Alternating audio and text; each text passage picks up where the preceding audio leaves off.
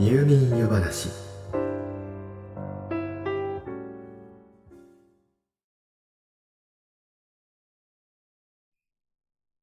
一つ前の夜話で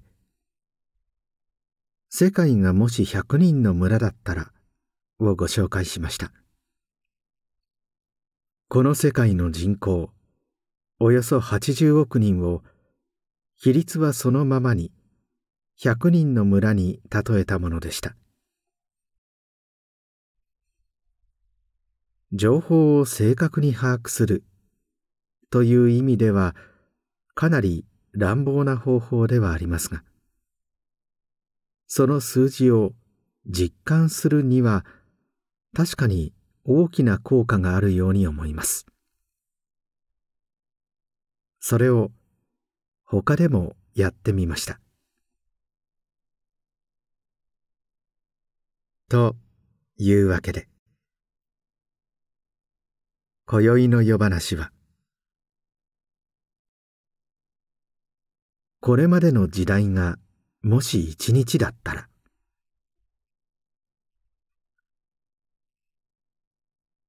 100人の村に着想を得て今回対象にしてみたのは時間です。歴史の授業で教わった弥生時代や江戸時代などの時代。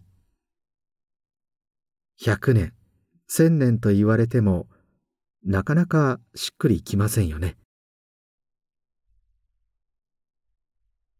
100人の村では80億人という大きな数字を100人という普段の生活で扱うサイズに縮小して実感を得ましたが。そのように各時代の長さも実感できるサイズにしてみようというわけです。皆さんも耳にしたことがあるかもしれませんが長いと言われている旧石器時代や縄文時代は実際どのくらい長いのでしょうか？少し退屈かもしれませんがまずは数字を確認しておきましょう。あらかじめお断りしておきますがもちろんこれらの数字には諸説あります。一般に旧石器時代は今から12万年前から1万6千年前ぐらいの期間を指します。同じように縄文時代は旧石器時代の終わりから3000年前ぐらいの期間です。つまり大雑把に言って旧石器時代は10万4000年間。縄文時代は1万3000年間ぐらい続いたということになります。同じように見てゆくと続く弥生時代は1300年ぐらい。古墳時代や飛鳥時代と呼ばれる期間はざっくり500年。以下やはりざっくり。奈良80年。平安400年。鎌倉150年。室町240年。安土桃山30年。江戸270年。そして明治から現在までが150年ほどになります。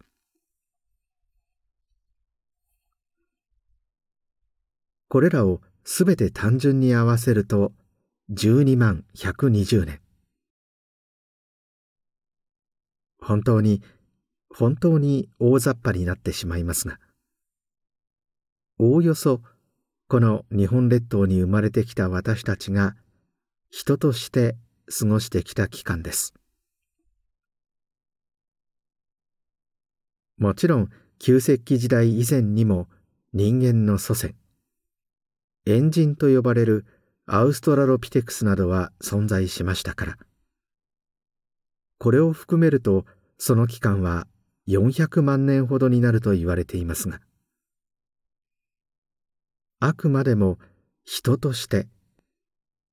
石器などの道具を使って暮らしていた痕跡が残っている年代。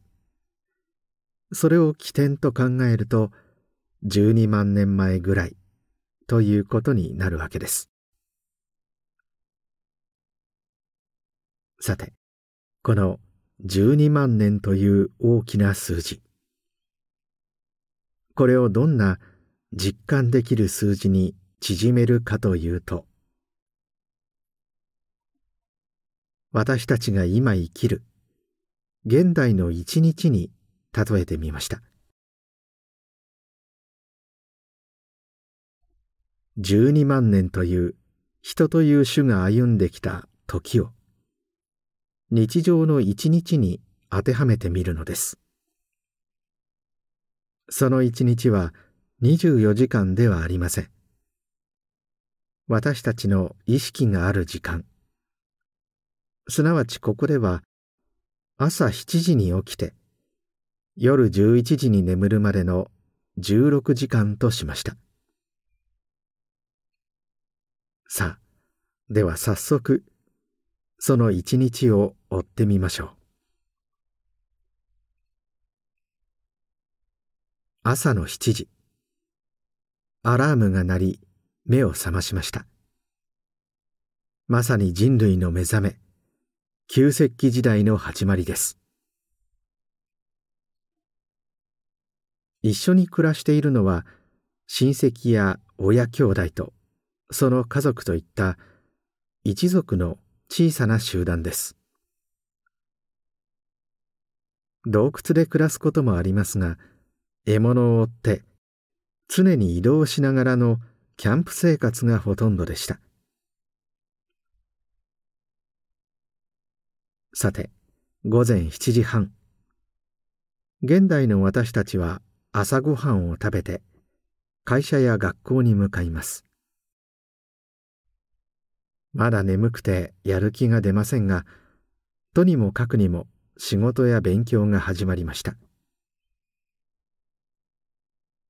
11時頃になってようやくエンジンがかかってきたと思ったらもうすぐお昼。正午のランチタイムです。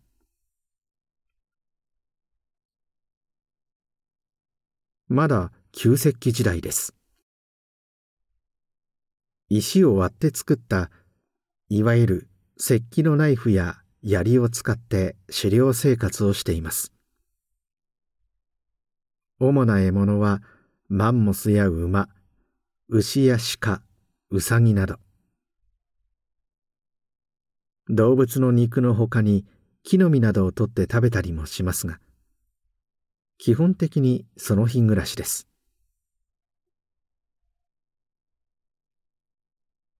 さて昼休みも終わり午後の仕事や授業が始まりました。ご飯を食べると眠くなりますね。うとうとしていたら早くも午後3時。休憩時間になりました。まだ旧石器時代です。仲間と狩りに出て数日が経ちますがなかなか獲物は見つかりません。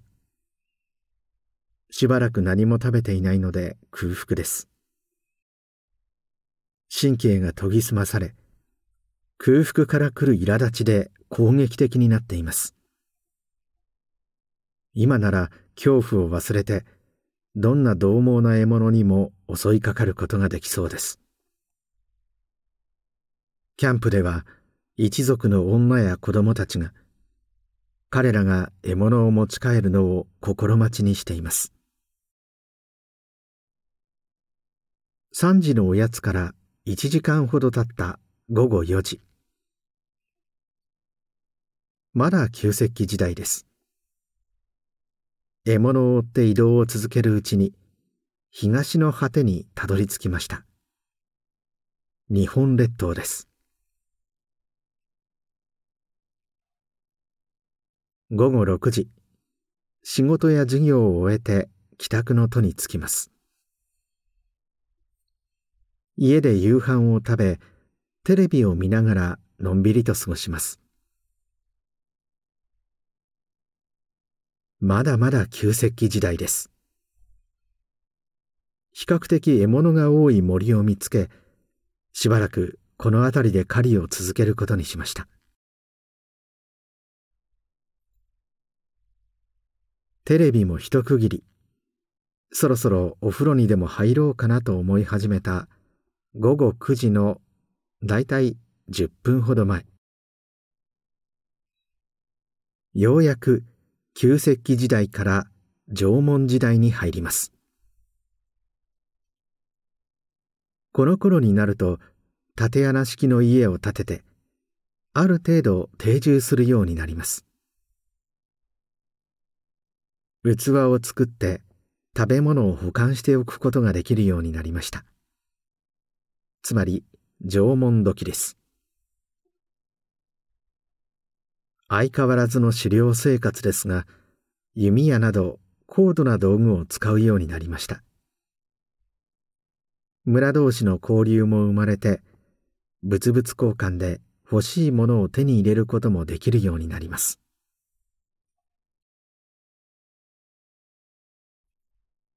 お風呂から上がり冷たいものでも飲みながらなんとなくネットサーフィンを始めた午後10時半ごろとうとう大陸から稲作が伝わってきて弥生時代に入りました。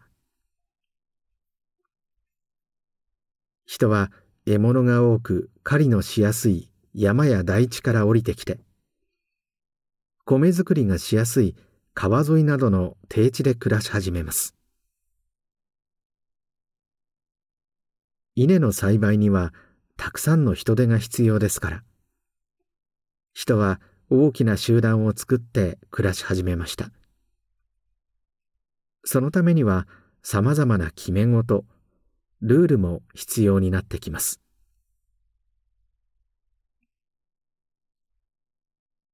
明日も早いしそろそろ寝ようかなと寝支度を始めた10時45分。古墳飛鳥時代に入ります。いくつかの大きな集団が力を持ち始めやがてこの列島のほとんどを治める集団が誕生します。大和朝廷です。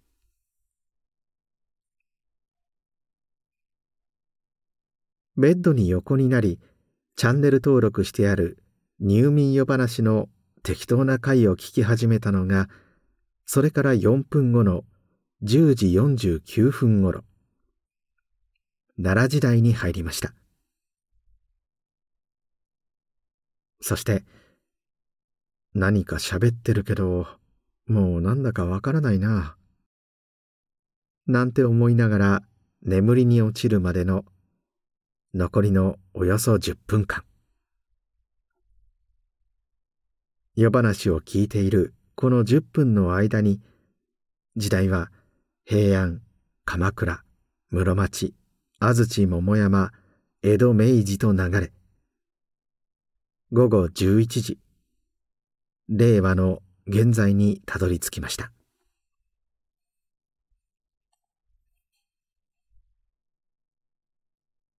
いかがでしょう？朝7時に起きて夜の10時半ごろまではずっと旧石器縄文の狩猟生活です。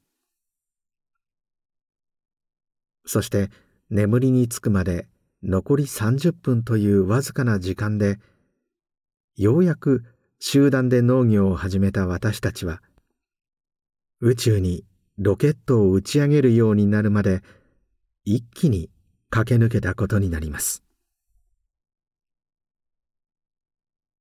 私たちが歴史上の出来事として認識していることのほとんどと言っていいでしょう。それらはこのたった10分間に起きた出来事に過ぎないのです。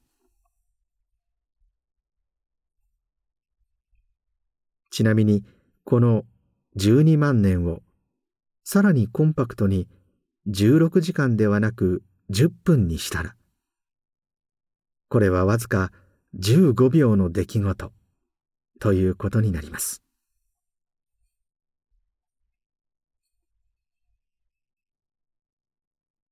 というわけで私たち人はこんなにも長い旧石器時代を生き本当に最近と言っていいでしょう。文明のようなものを手に入れたに過ぎないのです。ですからこんな見方ができるかもしれません私たちは生き延びるのが非常に困難な旧石器時代を生き抜いてきた人類の子供たちです。その過酷な時代を生き抜くのに、たまたま適した性質を持った個体だけが、結果的に選別され生き残ったのか。あるいは DNA という設計図によって何代にもわたってさまざまな経験を受け継ぎながら適応し進化してきたのかいずれにしても私たち人類がこれまで地球上で生き抜いてきた時間の97%以上は弥生時代以前の。狩猟採集生活の時代でした。そしてその生活に最適化された心と体を私たちは今も持ったままでいる可能性が高いと考えられています。これを本能と言い換えてもいいかもしれません。敵に襲われるかもしれない真っ暗闇には恐怖を感じますが。薄暗く狭い場所では安心します。毎日食べられる保証はありませんから。高カロリーな食べ物は特に美味しいと感じ積極的に口にしようとします。ようやく見つけた獲物を逃してしまえば一族が飢えてしまいます。確実に仕留めそして生き延びるために男たちは個人よりも組織を優先し上下関係を維持することが自然だと感じるかもしれません。女たちは男たちが持ち帰った限られた獲物で子を育て生き抜くためにその分配が平等であることに非常に敏感になるでしょう。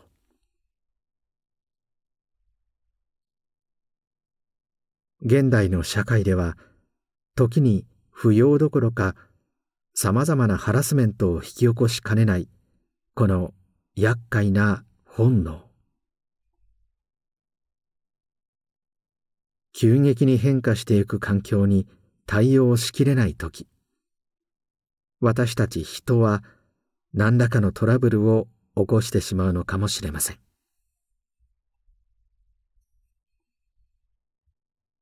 おそらくは本能が原因で湧き上がってくる不快な感情。これを解消するために現代の人は何かもっともらしい理屈を作り上げ自らを正当化して相手を攻撃排除しようとします。悲しいことですが個人的にもそういった心の動きを感じることがあります。これをどうにか上手に制御して皆の自由と幸せを最大化することはできないものでしょうか？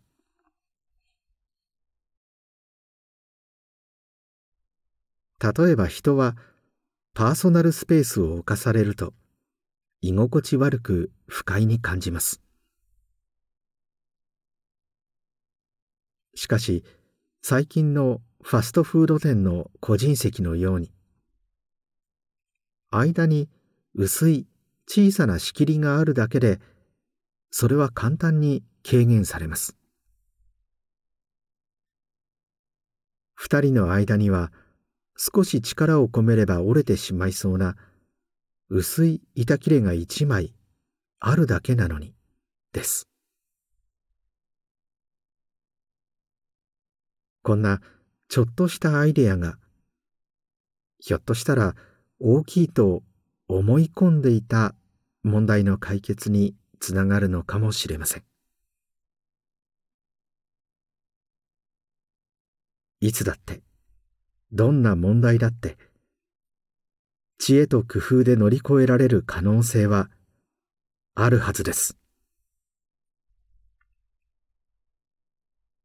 そう個人的には信じたいのですがあなたはどうお考えになったでしょうか？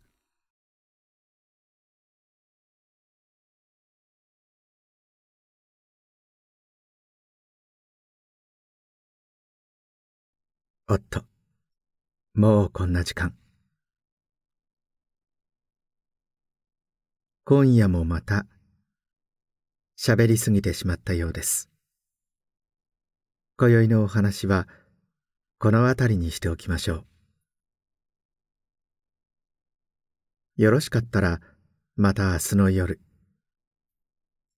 お休み前の時間にいらしてくださいまだまだお話ししたいことが